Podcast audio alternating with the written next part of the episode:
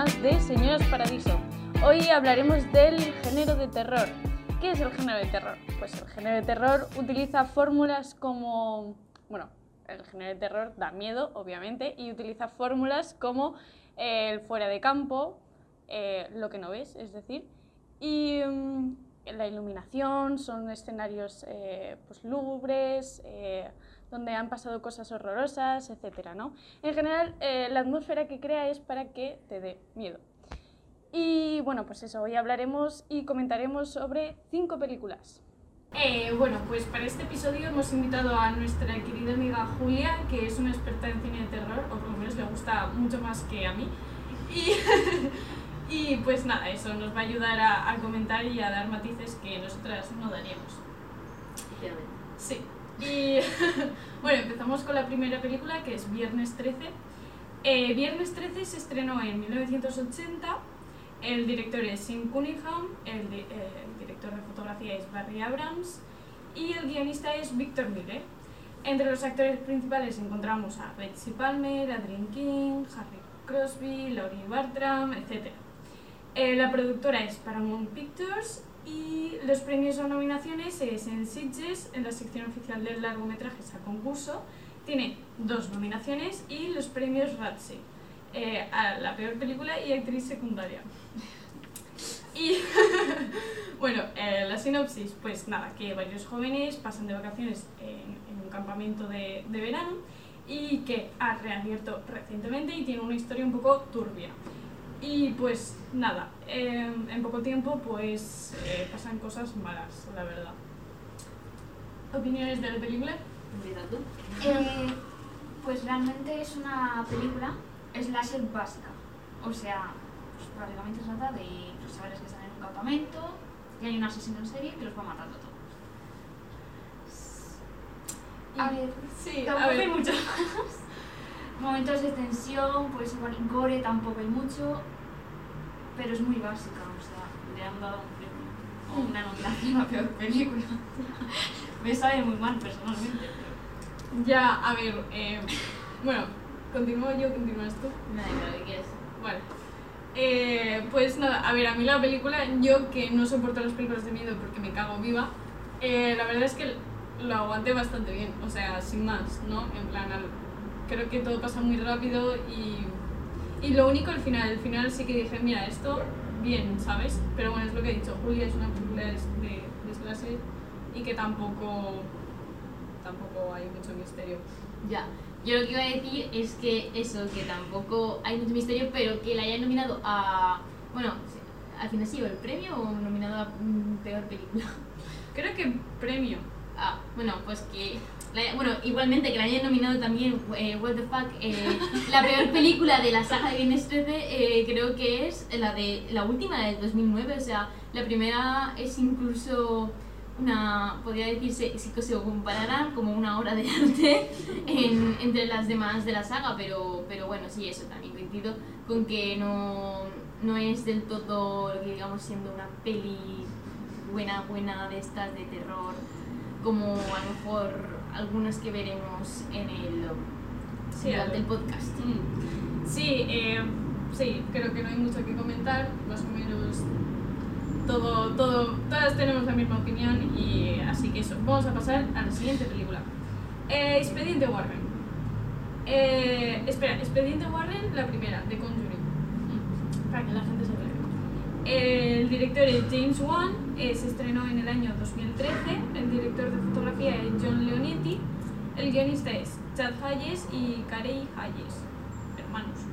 Eh, actores principales, pues Taylor, Vera Far- Farmiga, eh, Patrick Wilson, Joey King, que Joey King para mí lo hace bastante bien porque ahí sale de niña, y bueno, entre otros. Eh, luego también la productora es Warner Bros., New Line Cinema, Evergreen Media y The Safran Company. Premios o nominaciones. Pues mira, en 2013 tiene Critic Choice Awards y nominada a la mejor película de ciencia ficción terror. Pues la sinopsis eh, pertenece a la saga de los Warren, ¿no? De Expediente Warren y va sobre, o sea, está basada, basada en hechos reales y, y nada, o sea, sobre una, una casa que está encantada, eh, se muda ahí una familia y pues empieza a pasar pues, cosas bastante heavies y llaman a los Warren para que les ayuden y un poco más. Pues nada, opiniones. A ver, mm, a mí me gusta, pero sí que es cierto pues que es el estereotipo de película de miedo que tenemos ahora. Una película pues oscura, llena de sustos, en el que hay un fantasma, espíritu y viene pues eh, un exorcista a hacer su trabajo. Te da sustos, o sea, se tiene y te mantiene en tensión. En comparación con la otra, pues me gusta mucho más. Se tiene más. Pero es eso, o sea, es una película, tampoco es que digas al final de la película, oh Dios mío, he visto la mejor película del mundo. Pero está muy bien y. Sí, bueno, yo lo que opino es, es eso, ¿no? Lo mismo que Julia, que el... um, que es lo que estamos acostumbrados ahora. A ver, también es porque a lo mejor eh, durante los 2000, la década de los 2010 y todo eso, bueno, parece que sea un montón, pero que el todavía un montón. Eh, que durante esta, esta última década eh, las películas han sido así, ¿no? Todas de un ambiente así como más, mucho más oscuro, que juegan mucho con el fuera de campo y tal. Entonces, claro, ya venimos acostumbrados de, de otras películas como por ejemplo La huérfana o, y tal, que es de un año antes, si no me equivoco, del 2012. Eh, entonces, claro, a ver, está muy bien, obviamente, está mucho mejor que Viernes 13 y, y tal. A mí me gustó mucho personalmente y mira que a mí las películas de terror, o sea, no, no, no puedo, no puedo con ellas, pero eh, me estoy empezando a acostumbrar y a verlas y, y porque claro, y, o sea, no sé, creo que hay que ver de todo un poco al final. Entonces, pues eh, esa película la verdad es que ha sido como un punto de inflexión, decir, vale, eh, me da miedo, me asusto, pero tampoco está tan mal. Tampoco está tan mal pasar un ratito mal y luego continuar con tu vida, si puedes. Entonces, claro, eso, eh, la atmósfera que crea de, mm, de esas, que el tono tan a lo mejor amarillento, naranjado, muy oscuro también, después esos colores se van tornando cada vez más oscuros hasta que al final es eso, ambiente tétrico y. Continuando con Expediente Warren, em, a ver, pues eso, yo no soy muy de sustos, me cago viva, eh, estoy todo el rato con la almohada puesta, en plan, no quiero ver, o sea, veo pero no veo. Pero bueno, el caso es que esta película sí que juega bastante con el, el fuera de campo, que te tiene todo el rato en suspense a lo... "Ah". Sí que es cierto que cuando empieza a hacerlo te ves el susto, en plan, fijo que me asustan. Y pues nada, también tiene todo el rato la película es en cámara, o sea, casi todo el rato es cámara en mano y eso está muy bien, ¿no? Como que te da la sensación de que estás en rec o por lo menos que es el fantasma quien, o sea, que tú eres el fantasma y les está vigilando a ellos. Y luego también hay otra escena donde la cámara está arriba y como que pasa de estar al revés el, pla- el encuadre a, a- y lo pone derecho. Y eso también está bastante bien. Em, y nada, como he dicho en un principio, al leer la ficha técnica, que Joey King, la verdad es que para ser una niña lo hace, lo, lo hace genial, en plan, sí, lo hace muy bien. Y bueno, como fun fact, la, la Lorraine Warren sale, sale en una escena que yo, yo me reí, me reí en plan, "Ay, la abuela está, pero es ella. La en Warren de verdad. obviamente. Eh, es la de verdad. Y sale, bueno, por si la veis, sale la escena en la que están dando una conferencia. No voy a decir cuál, porque la cosa es adivinarlo. Pero bueno, eso. Que, que bien, que bien. Es, es oscura y eso también juega mucho. Lo que pasa es que si lo veis en una página, pues a lo mejor piratilla, pues el hecho de que sea tan oscura y encima mala calidad, no os vais a enterar mucho de la película. En plan, vas- vais a decir que, ¿dónde estoy? ¿Sabes?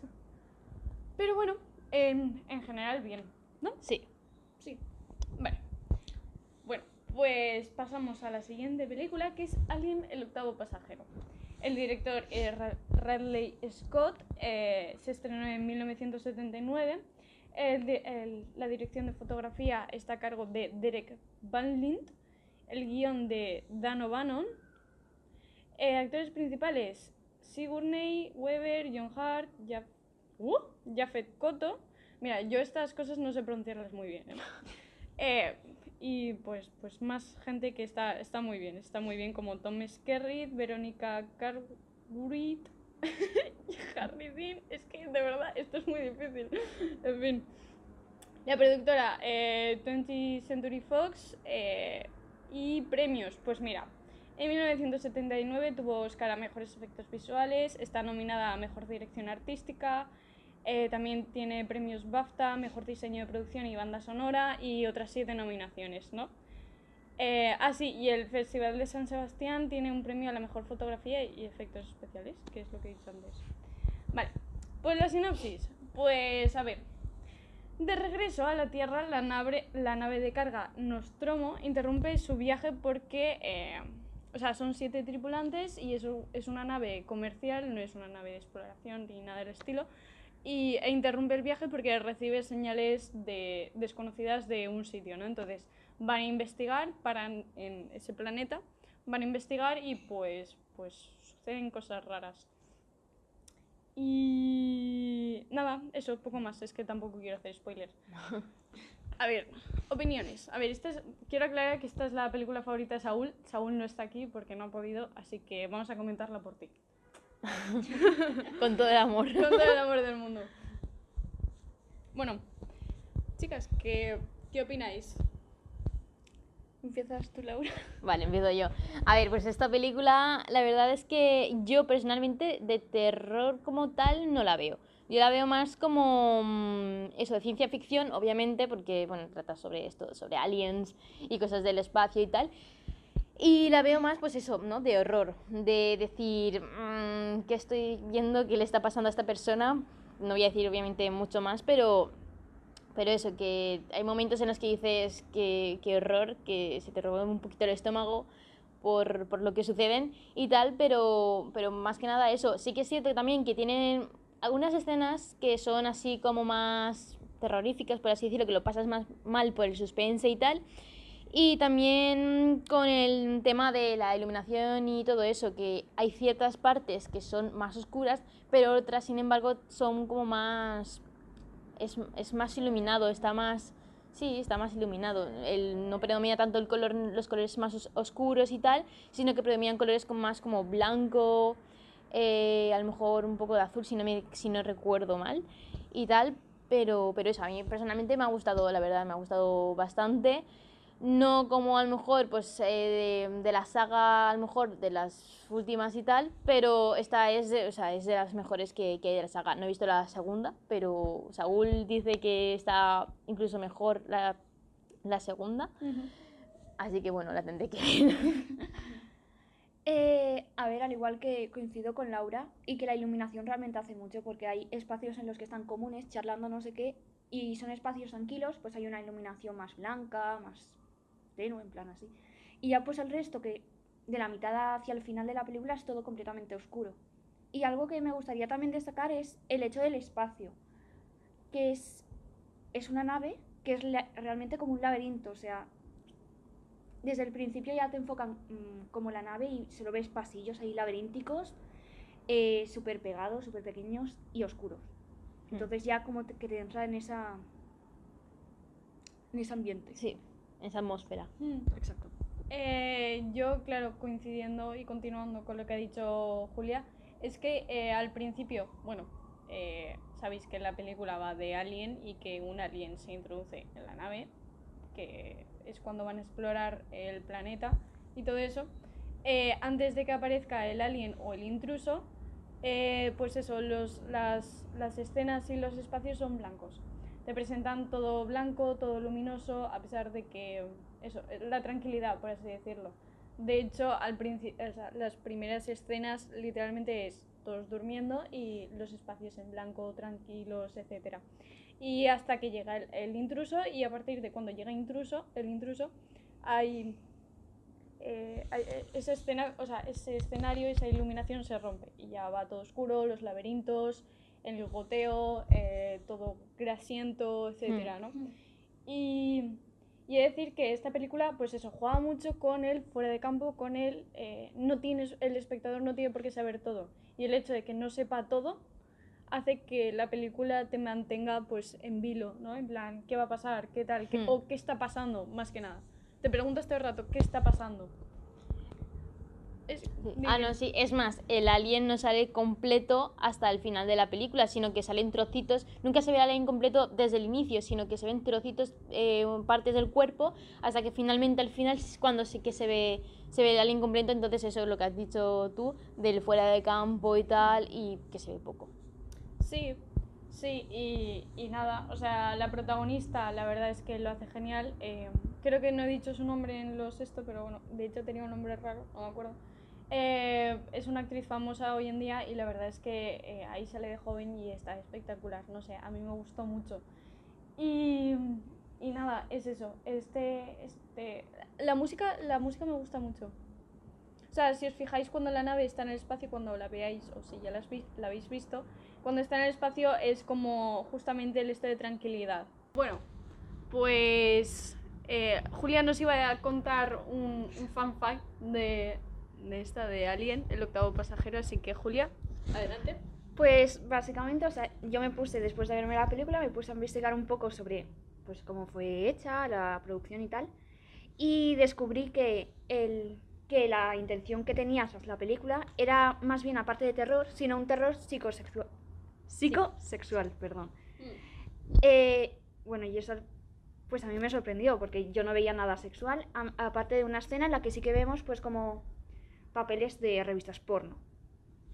Y luego ya, pues si te la vuelves a ver, te das cuenta de que eh, el alien, bueno, sí, el alien se puede decir, eh, mata mediante, pues con su boca chiquitita, que es similar a, la, a un pene, no puedo decir, no lo sé.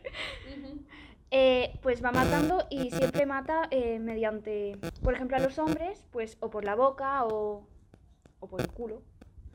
Y a las mujeres, aparte, pues por sus genitales. Y luego también, pues el robot, que hay una escena en la que no voy a decir qué pasa. Pero se puede ver perfectamente. Sí. Eh, sí, digamos que el robot lucha contra uno de los personajes Eh, y... No, simplemente lucha contra uno de los personajes. si es bueno. ¿Qué? Bueno, yo creo que no es spoiler, de todas formas. Sí, lucha contra uno de los personajes y pues hay... termina en una posición un tanto, un tanto sexual. Y luego también la forma de los aliens es bastante fálica. ¿Para qué mentir? Sí. Y, y nada, eso. Solo comentar este fun fact y pasamos a la siguiente película. Eh, Midsommar. Esta es más reciente, Sí. es más brutal. Y, y nada, vamos a ello. Midsommar se estrena en 2019. El director es Ari Aster. El director de fotografía, que la fotografía chapó, eh, es Paweł Pogorzelski. Creo que lo he dicho bien. El guionista sigue siendo Ari Aster. Las estrellas, Floren- Florence Pugh, eh, Jackson Raynor, Wilhelm Blomgren. Blomgren. Hostia, esto es difícil, ¿eh? Bueno, en fin. Y, y ya está. Y la, producto- la productora es Birrell Films y Parks and Labor. Premios y no- o nominaciones. Eh, National Board Review a mejor, eh, mejores películas independientes del año. Critic Choice Awards, eh, nominada a Mejor Película de Ciencia eh, Ficción Terror. Premios Independent Spirit, nominada a Mejor Fotografía. Asociación de Críticos de Chicago, nomina- nominada a Mejores Efectos Visuales. Círculo de Críticos de San Francisco, nominada a Mejor Diseño de Producción. Y Premios Gotham, nominada a Mejor Guión y Actriz, con respecto a la protagonista Puck. Y nada, eh, esta película va de una pareja que tiene problemas y el novio eh, en un principio iba a ir con unos amigos a hacer un viaje eh, a Escandinavia o a Suecia. Sí, a, sí, a Suecia, ¿no? a Sí. Suecia y, y se lleva a la novia porque eso, están pasando una mala racha y creen que les va a venir bien el viaje. Y nada, eso. eh, si digo más, pues. Es, spoiler. Y nada, eh, comentamos la película. Vamos. A ver, Julia, porque es tu favorita. A ver, es. Me parece una película preciosa por la fotografía, es... los colores, es algo que resalta muchísimo. Y que comparándolo con el resto de películas que hemos visto, pues todas las de terror suelen ser siempre oscuras y siempre se juega con las sombras y con que te va a salir un monstruo lo que sea. Aquí no, aquí es un campo verde lleno de flores, con unos colores impresionantes. Luego también, pues, los temas que trata y cómo los trata, que pasa de ser que son completamente extremos, tanto la soledad extrema como la compañía extrema. Ya luego, pues, el simbolismo que hay es enorme. En cada plano hay algo que tiene un símbolo o un significado que de algo que va a pasar antes, incluso spoilers. Está Sí. completamente llena de spoilers. Y me parece fantástico. O sea, Sí, sí, es que tal cual, o sea, y además de eso, hay una escena en la que te impacta, en la que es el, como el punto de inflexión, que dices, vale, a partir de aquí eh, va a pasar, van a pasar cosas mm, bastante malas y tal, y bueno, podemos parar, ¿no? Es que me cago en la ambulancia. Eh, bueno, hagamos un parón. ¿Ya? ¿Para? Bueno, sí. Vale. Sí, bueno, es que en cuanto a... mm, Relieve, ¿eh? esto no se corta, ¿eh? No, no, o sea, esto, edición, ya está. Musiquita de ascenso. tenemos dificultades técnicas, vale. Yo creo que ya, ¿no? Sí, ya, ya. Eh, bueno, eh, en cuanto a la... ¿Yo qué estaba diciendo? Eh, el punto de inflexión. sí. Ah, sí, bueno. En, cuan- bueno, sí, eh, retomando también todo lo que ha dicho Julia, ¿no? De que eh, las películas de terror son así oscuras y tal, pero esta, sin embargo, es con colores muy vivos y tal. También me gustaría tratar que hay un punto de inflexión en la película que es mm, más o menos a la mitad, tampoco más o menos, creo que un poco más hacia el inicio, pero tal. Que es cuando dices, vale, aquí, a partir de aquí, eh, van a pasar cosas bastante malas y bastante asquerosillas. Y ese, además ese punto de inflexión es uno de, los tantos que te dejan con un mal cuerpo que se te quita hasta el hambre incluso. Entonces, eh, esto es importante destacarlo porque esta película no se caracteriza tanto por el terror de, pues lo que ha dicho, ¿no? Del fuera de campo, tal, no. Eso se caracteriza por el terror de las personas que están a su alrededor, de las personas que parecen que son amables y tal, por la celebración del Midsommar, que eso no es spoiler ni nada, que es una festividad. Pero claro, van pasando cosas y dices, ah, vale, y al final dices, vale, eh, yo ya no como en todo el día, porque es que es, o sea, es una brutalidad de película, es, es que es una de las, para mí, de las mejores pelis que hay de terror. Y no sé, o sea, es que Ari Aster además también con Hereditary dejó claro que lo suyo son los simbolismos y lo suyo son darte spoilers durante prácticamente toda la película, desde el inicio hasta el final. Mm. Eh, vale, eso. Em, yo he de decir que la película, sí, es muy luminosa, unos colores que flipas. Y ya, es que claro, juega mucho con, con el color. Creo que si hubiese sido en oscuro esta película no habría tenido eh, el mismo impacto. Es como el color que utiliza y la paleta de colores que utiliza es lo que le hace efectiva esta película porque la historia, los planos, eh, la música, todo está súper bien pensado, pero si no el color no tendría, no tendría el mismo sentido.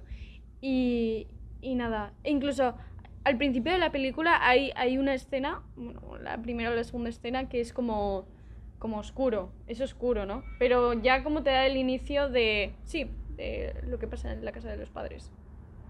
Ah, sí. Bueno, esto sale al principio, no es ningún spoiler. Y, y nada, eso. Y, no, y de hecho no tiene el mismo impacto que luego tiene eh, en, en el desarrollo de la película, en, en mi opinión.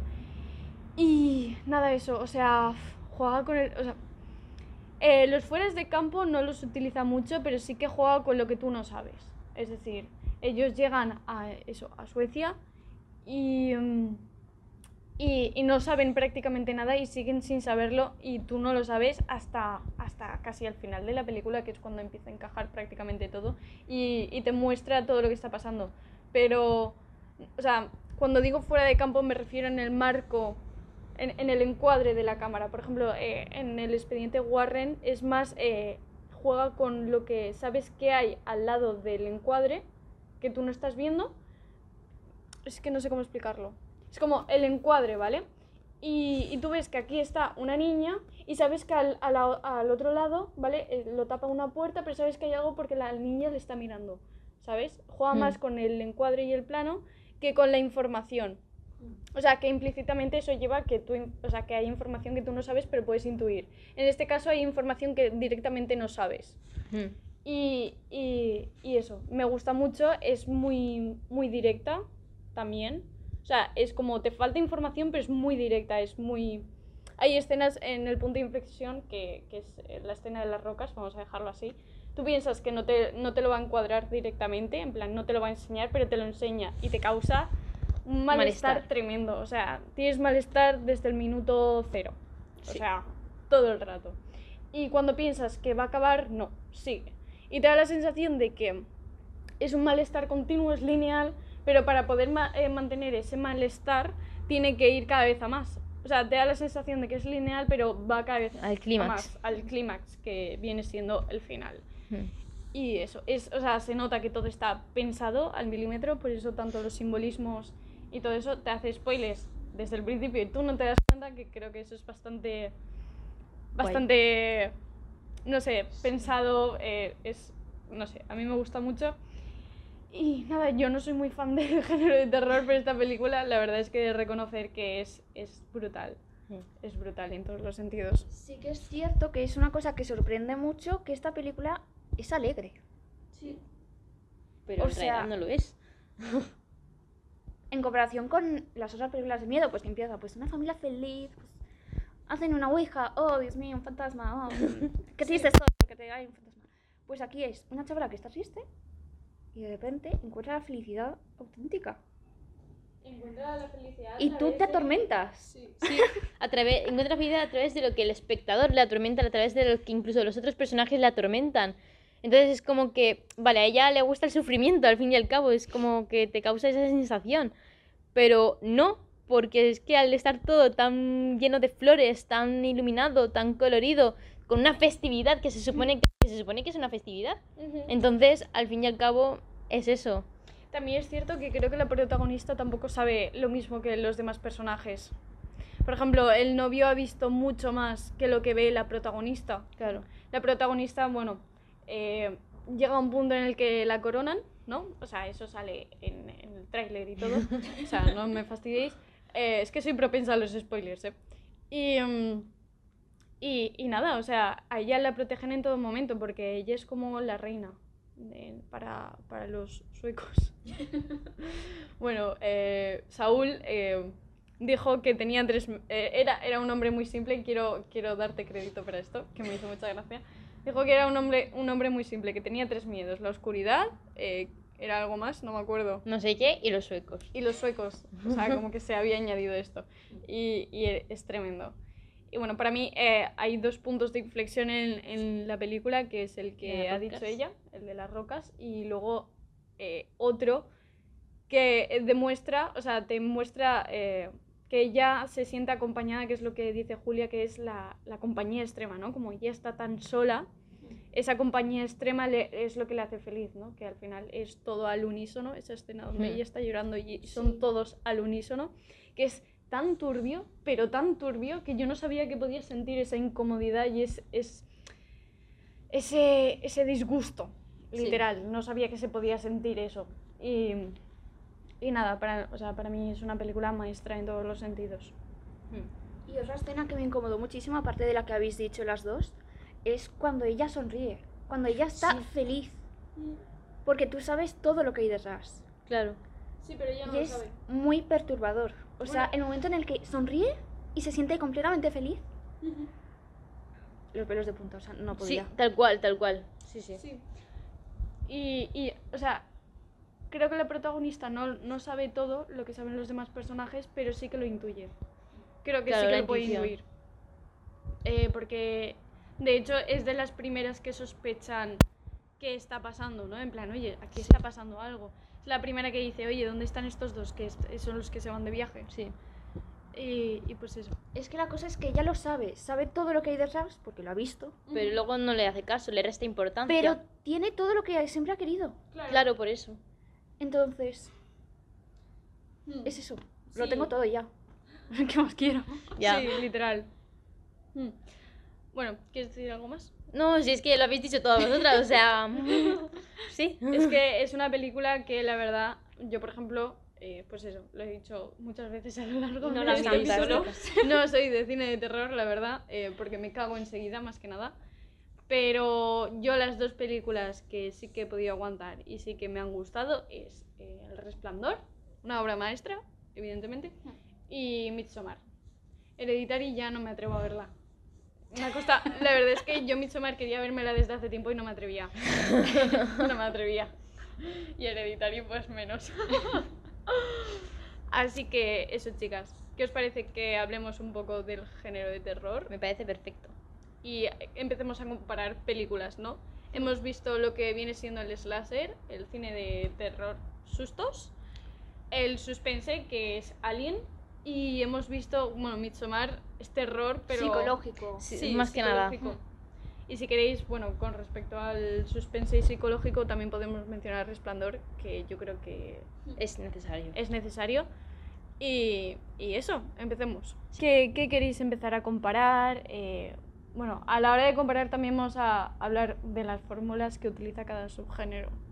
Entonces, eso. Bueno, pues lo de- el suspense, que es como mm, el máximo que yo puedo llegar a ver sola de terror, es. eh, la verdad es que yo me he dado cuenta de que las fórmulas que utilizan en prácticamente todas las películas de suspense, no todas, porque hay algunas que cambian, que innovan o lo intentan al menos, pero a lo mejor no les sale, eh, pues.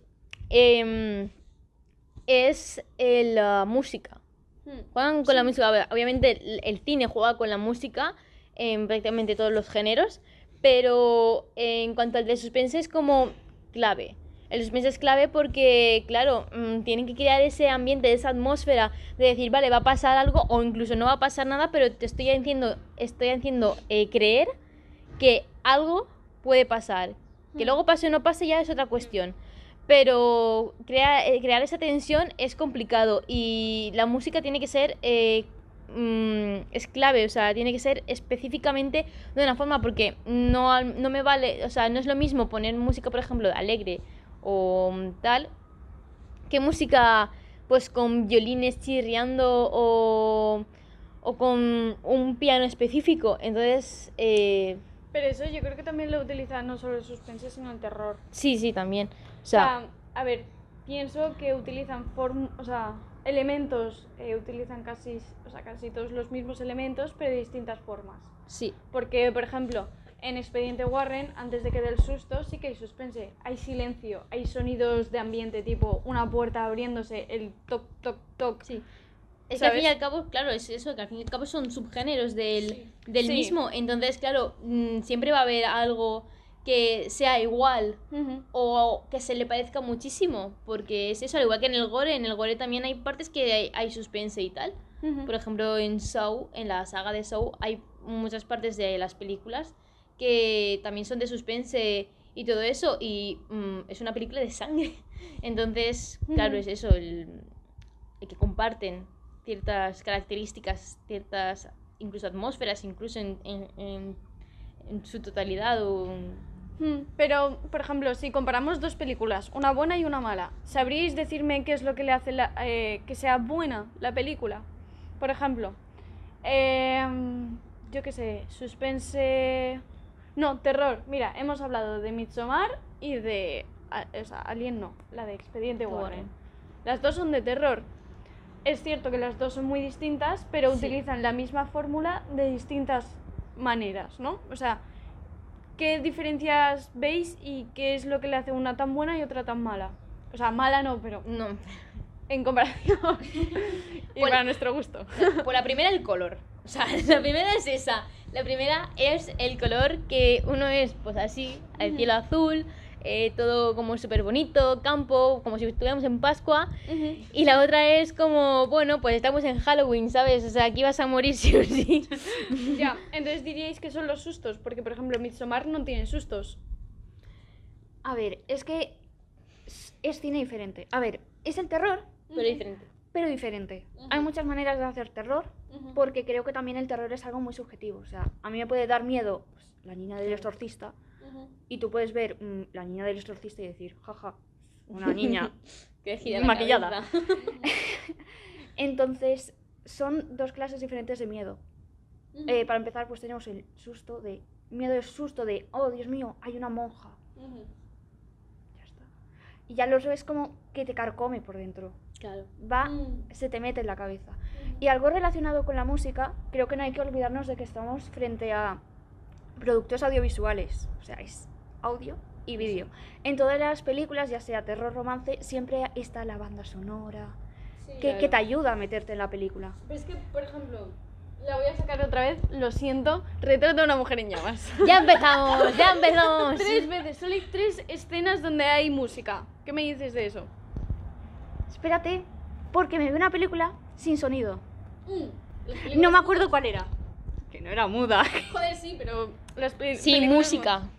Se refi- ¿Te refieres? Sí, sin música, había. Y la sin, gente sonido, hablaba. y sin sonidos de estos que se son añadidos, ¿no? Sí. Vale.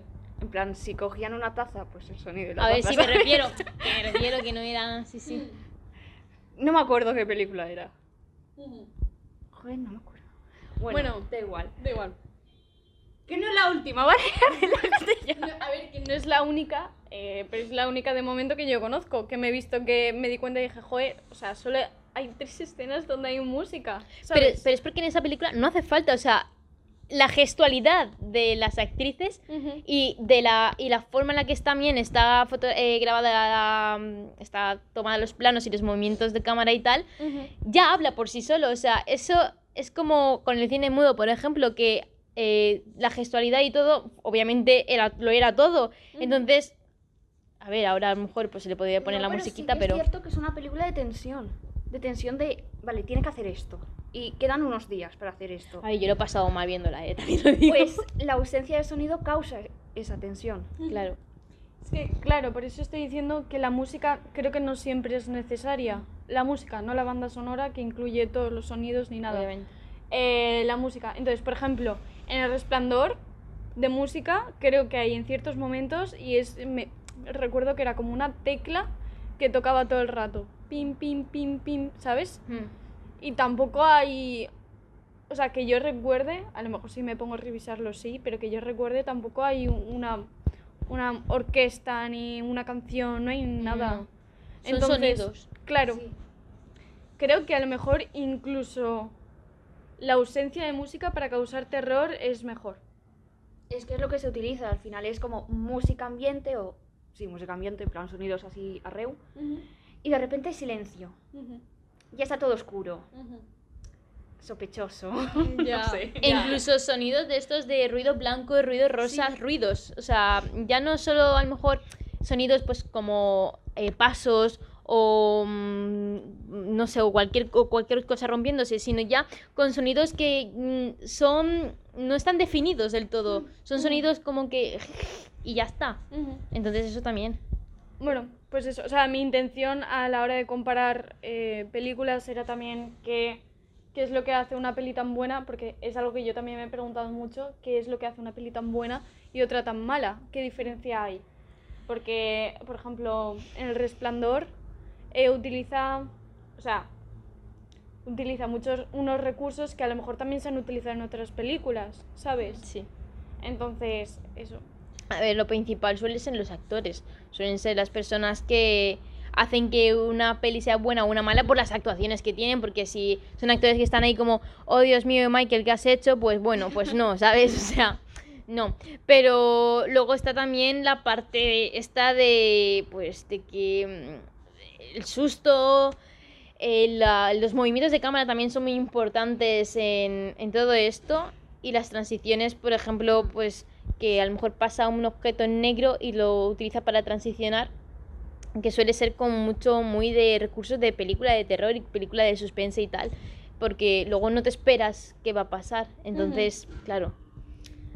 Eh, volviendo un poco al sonido, sí que es cierto que en, Viernes 13 y en otras películas que sé que lo he visto, pero no me acuerdo. Y también en series y de todo, si buscas la banda sonora, sale que el villano suele tener su propia banda sonora. Entonces, cuando va a aparecer, escuchas la banda sonora y ya dices, va a pasar algo. Claro, lo que pasa es que tú la tienes interiorizada, entonces, o sea, me refiero que tú estás ahí tal no sé qué y luego la vas interiorizando poco a poco. Y al Hmm. final sabes que esa música al final de la película conforme va pasando el este tal sabes que esa, esa- ese sonido esa banda sonora es de ese personaje. Eso pasa pues también en películas de ciencia ficción como por ejemplo Star Wars que cada personaje tiene su su propia banda sonora que te dice que va a salir o que está pasando algo con este personaje que luego se verá y cosas así. Yo donde sí que lo vi fue en Good Omens, que es una serie, pero yo la digo para hacer publicidad. Eh, yo lo vi, justamente me di eh, cuenta cuando vi eh, la película In the Mood for Love, en español Deseando Amar, que es, está, es bastante chula. Y cada vez que se encuentran los personajes eh, suena como la misma canción, bueno, la misma orquesta, por así Sí. decirlo. Y luego también en La La Land, que la vi hace poco. De nada. que cada vez que, claro, la canción de Sirius, bueno, sí, esa. El caso es que suena cada vez que ellos están juntos, ¿no? O cada vez que recuerdan algo y eso es lo que más o menos te rompe el corazón. De, de hecho, esa canción es lo que les une a ellos dos, por así decirlo. Sí. Es lo que relata su historia de amor.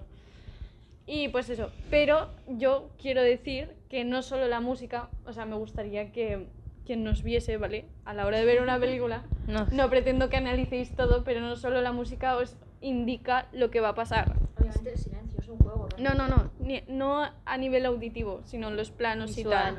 Claro, hay planos que te indican, en plan, te señalan directamente, a lo mejor en Midsommar. Joder, no quiero hacer spoiler, pero voy a hacerlo. Spoiler. Eh, Midsommar, ¿vale? Hay una parte en la que un personaje eh, se duerme con las zapatillas puestas, ¿vale? Y encuadra directamente las zapatillas, o sea, plano objeto, literal. Y yo dije, fijo que se acuesta con las zapatillas porque luego va a correr por la noche, si no, ¿por qué te acuestas con las zapatillas? ¿Es verdad? Es de tonto, sí. Sí, porque te acuerdas. Obvio. y encima con, con las zapa- zapatillas destapadas, en plan, que en cualquier momento se va a quitar la manta. Y yo lo dije, y, y- claro, con las personas con las que estaba viendo la película me dijeron, eh, no, tal, no sé qué. Y yo, entonces, ¿por qué se quitan las zapatillas? O sea, los planos y cómo, o sea, cada plano, cada objeto, cada, o sea, la escenografía en sí te está diciendo algo y no está puesta porque sí. Claro. Entonces eso, me gustaría que quien nos escuchase también se diese cuenta de esas cosas, porque al final también analizamos las películas por esto, no solo por comentar, sino por descubrir ciertos detalles que te hacen disfrutar más de la película incluso. Claro. Y sobre todo eh, los principios de las películas, siempre hay cosas que te van a decir lo que va a pasar, siempre, en plan, pero ya al final. Y no te das cuenta, y luego cuando has visto la película entera dices, ah, ostras, claro, por eso me han dicho, o sea, por eso ha aparecido esta persona o este objeto o este tal. Y pues eso. Pero bueno, pues hasta aquí el episodio de hoy. Eh, espero que hayáis disfrutado con las películas que hemos comentado. Y si no las habéis visto, no pasa nada. Eh, nosotras recomendamos especialmente Midsommar. Creo que a todas nos ha gustado bastante. Sí. Y, y nada, eso. Que hayáis disfrutado, que espero que... Joder, no sé qué más decir. Que hayáis, eh, si no habéis visto estas películas, pues al menos que os haya creado como una, Intriga. una intriga por, por verlas o curiosear sobre, sobre ellas. O si las habéis visto, pues habréis dicho, pues no sé, pues voy a ver qué dicen estas locas que, que sale, que yo no lo sé. Entonces pues te pones a verla otra vez, ¿qué quieres que diga? Y no sé, que aunque nos guste el género de terror, como a mí no me gusta, bueno, no es que no me guste, es que no, no puedo verlas, eh, de vez en cuando merece la pena ver este, eh, todos los géneros, ¿no? aunque no te gusten, porque descubres cosas que, que no sabías. Y sobre todo si te gusta el cine, si no, pues te va a dar igual esto. Ya. Y pues nada, un beso a Saúl, que no ha podido estar aquí, lo sentimos mucho, y un beso a Julia, gracias por venir. Gracias a vosotras. Y otro a Valeria por hacernos la intro, porque vamos a estar eternamente entero. agradecidos. Sí, sí, tal cual. Y, y nada, chao. Adeu. Adeu.